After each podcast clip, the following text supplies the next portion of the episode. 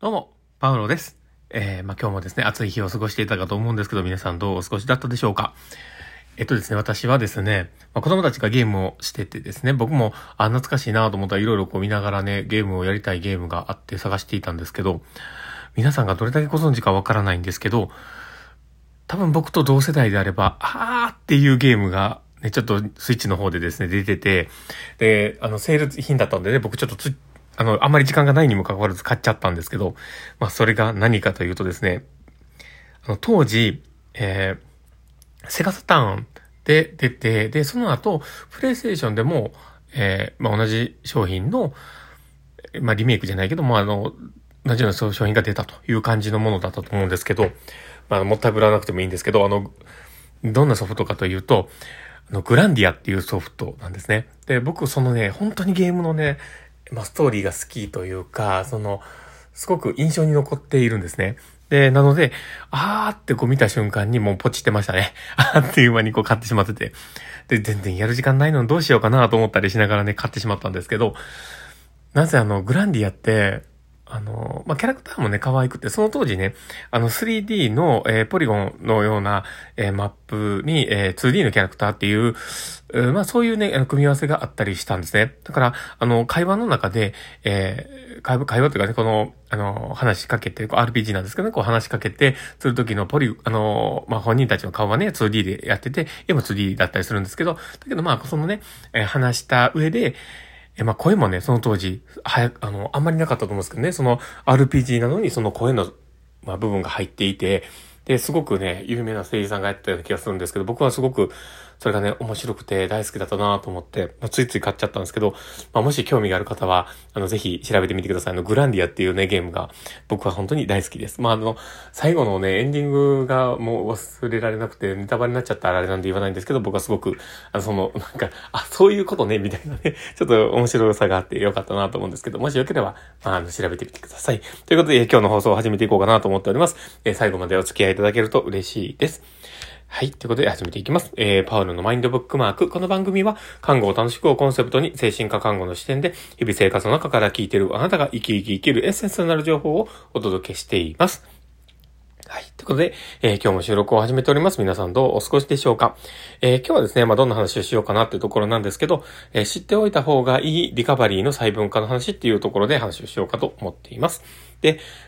まあ、本題に入る前にですね、ちょっとお知らせをさせていただきたいんですけど、えー、私の事業所がするオンライン研修会がまた改めて始まっております。で、えー、次始まる、次ね、やるのがですね、7月の22日の、えー、金曜日だったと思うんですけど、その、えー、19時からになっております。で、それが、えー、今日から使える明日が変わる精神科訪問看護の場面別スキルということで、えー、今回はですね、信頼関係構築のまずここスキルということで、えー、させていただこうと思っております。で、この時の、この研修はですね、実はあの、うちの、えー、中堅スタッフがですね、えー、まあ、新しくチャレンジをするということで、え価格帯的には、あの、すごく低くて、あの、1000円で、えー、やるんですけど、まあ、それで、えー、ちょっとでもね、こう、周りの人に、少しでも、こ、まあ、精神科観光のね、ことをね、提供できたらということで、えー、始めております。もしよければ、URL クリックして参加してみてください。ということで、始めていこうかなと思っております。で、まあ、今日ね、話をしようと思っていた、知っておいた方がいいリカバリーの細分化というところなんですけど、で、えー、まあ、この精神科訪問看護だったね、精神科っていうものに触れていると、リカバリーっていう言葉はよく聞くと思うんですね。で、えー、リカバリーって、じゃあどういうことを指しているのかなんですよね。で、これをね、どれだけ知ってるかなんですけど、えー、ちなみにね、リカバリーって、え1980年代ぐらいから、え始まってたというか、まあ、提唱されたというか、もうそれまでの、言葉はあったんですけど、まあ、あの、こういうふうに、えー、多く使われてきたのが、えー、1980年代だったと思うんですね。で、その時に、えー、一応ね、この、えー、アメリカの方とかで、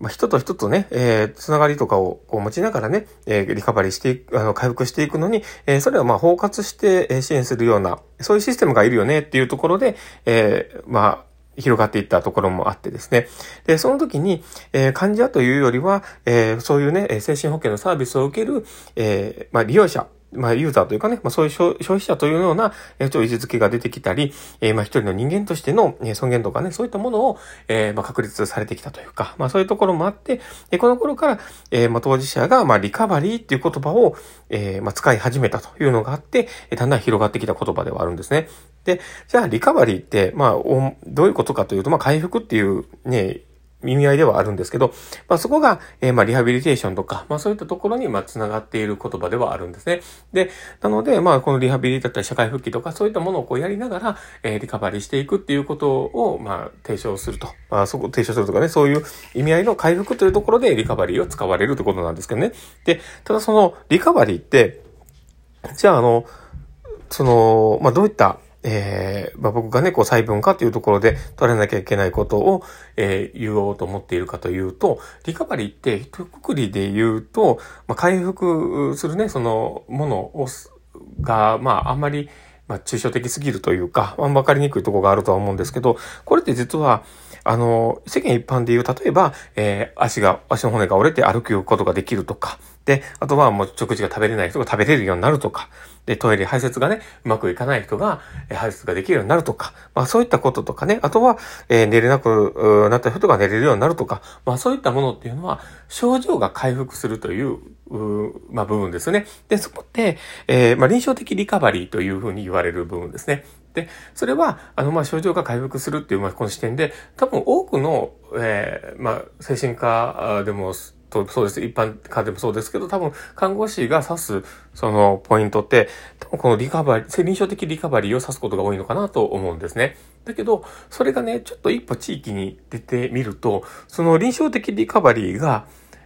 まあ一部しか、でしかないんだなっていうのに気づくんですよね。で、それが他の部分が、じゃあ何を指すかですね。で、その他の部分は、えー、僕が、えー、まあ、これ多分ね、えっ、ー、と、僕が言った、えー、進化の授業で言った言葉でもあるんで、あの、部分でもあるんですけど、まあ、その臨床的リカバリーともう一つあるのが、えー、パーソナルリカバリーという部分ですね。で、これは、あの、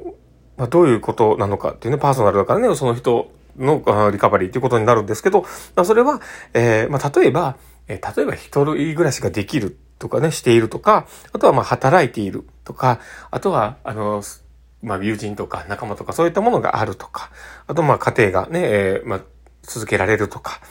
あとは夢とか希望とか持ってる、生き生き生きるとか、あとはまあ自分らしく生きる、まあ自己の、自己選択ね、しながら、えー、自己決定してちゃんと生きていくっていう、まあそこのこととかですね。で、そういった、えー、その人隣、その人が、あの、回復する、その症状ではなくて、人として生きるっていうことに回復するっていうことを指すのが、えー、パーソナルリカバリーっていう部分なんですね。で、この二つのこと、まあ、臨床的リカバリーとパーソナルリカバリー。で、この二つのことが、まあ、どう見えているかっていうのはすごく大事だなと思うんです。で、えー、普段、えー、病棟で働いている時って、意外とその病棟の中で見ているその本人っていうことを見ていると、まあ、症状はなくなってて大丈夫そう、地域で過ごすことできそうみたいなことを思ってしまいがちなんですけど、だけど、それが一歩外へ出てみると、もっといろんな環境の適応しなければいけないこととかいろんなことがあって、やっぱり一歩踏み出しにくい本人がいたりして。で、まあ、そういうね、抱えているものみたいなものが見えなくて退院を進めてしまう場合もやっぱあると思うんですよね。だからこそ、やっぱりその、えー、パーソナルリカバリーっていう視点を持つだから、えー、まあ、病棟でね、関わっていたとしても、ちょっと外へ出た時の本人像をイメージして、あ、こういうことどうだろう、ああいうことどうだろうって、こう、いろいろ考えながら、本人に話をかけながら、もっともっとこう、表面化させていくってプロセスは踏む必要があるかなと思うんですね。で、まあ、あの、で、地域でね、僕たちも関わっているその訪問看護としてやっている部分としては、そこがすごく見えるわけですよね。だから、症状の回復と、あの、パーソナルリカバリーっていうところはすごく密接には関係してるんだけど、やっぱりそのパーソナルリカバリーっていうところに、えー、力を注ぐのが訪問看護かなって僕は思ったりしています。なので、まあ、そこにね、えー、引き付ける視点が持てるかどうか。それは、えー、多分その病棟勤務をして、えー、まあ、訪問に来ましたってなった時に一番こう戸惑う部分やと思うんですよ。だから、あ、なんで、なんでだろう、なんでだろうってこうね、あの、不思議に思う部分が絶対出てくるし、で、そういったものをこう、かいつまみながら、自分で、あ、そっか、そういうことなのか、パーソナルリカバリーっていうところのこの部分なんだなっていうのをこう、頭の中で噛み砕きながらね、ちゃんと理解をするっていうプロセスが必要になるかと思ってます。なので、えー、まあ一概にね、こう、えー、リカバリーしていくっていう言葉一つで、え、済ませるのではなくて、そういうちょっとした細分化をしていく。で、もっともっと細かい部分を見てもいいと思うんですよ。今言ったのは、えー、臨床的なリカバリーとパーソナルリカバリーなんだけど、まあそこをもっともっと細かく見れると思うんですよね。だからこそ、その細かく見たところを大事にしていく。まあ今日の話で言うと、えー、パーソナルね、えー、リカバリーとか、まあその臨床的リカバリーも、もう話もしてましたけど、要は、まあリカバリーということの、えー、細分化っていうことを知っておいた方がいいよねっていうお話でした。なので、えー、まあこの今日の放送がね、面白かったな、楽しかったな、なるほどな、頼りになったなって方がいたら、ぜひ、あの、リアクション残していただけると嬉しいです。そして、あの、えー、ラジオトークでね、聞いておられる方にとってはですね、リアクション残せるようになってると思います。あの、フェイスマークとかハートマークとかネギとか、本当にいつもありがたいなと思っております。なんならいっぱいいっぱい押してくれると、僕も明日からの頑張りにつながります。どうぞよろしくお願いします。そして、あの、ツイッターの方もやっております。もしよければですね、ツイッターの方もフォローいただけたら、えー、まあ、大したこと全然つぶやかないんですけど、えー、たまに、えー、まあ、猫ちゃんの画像が上がったりします。うん、まあそんな感じでですね、えー、今日の放送は終わろうかなと思っております。あちなみにあのお便りいただいております。本当にいつもありがとうございます。またあの、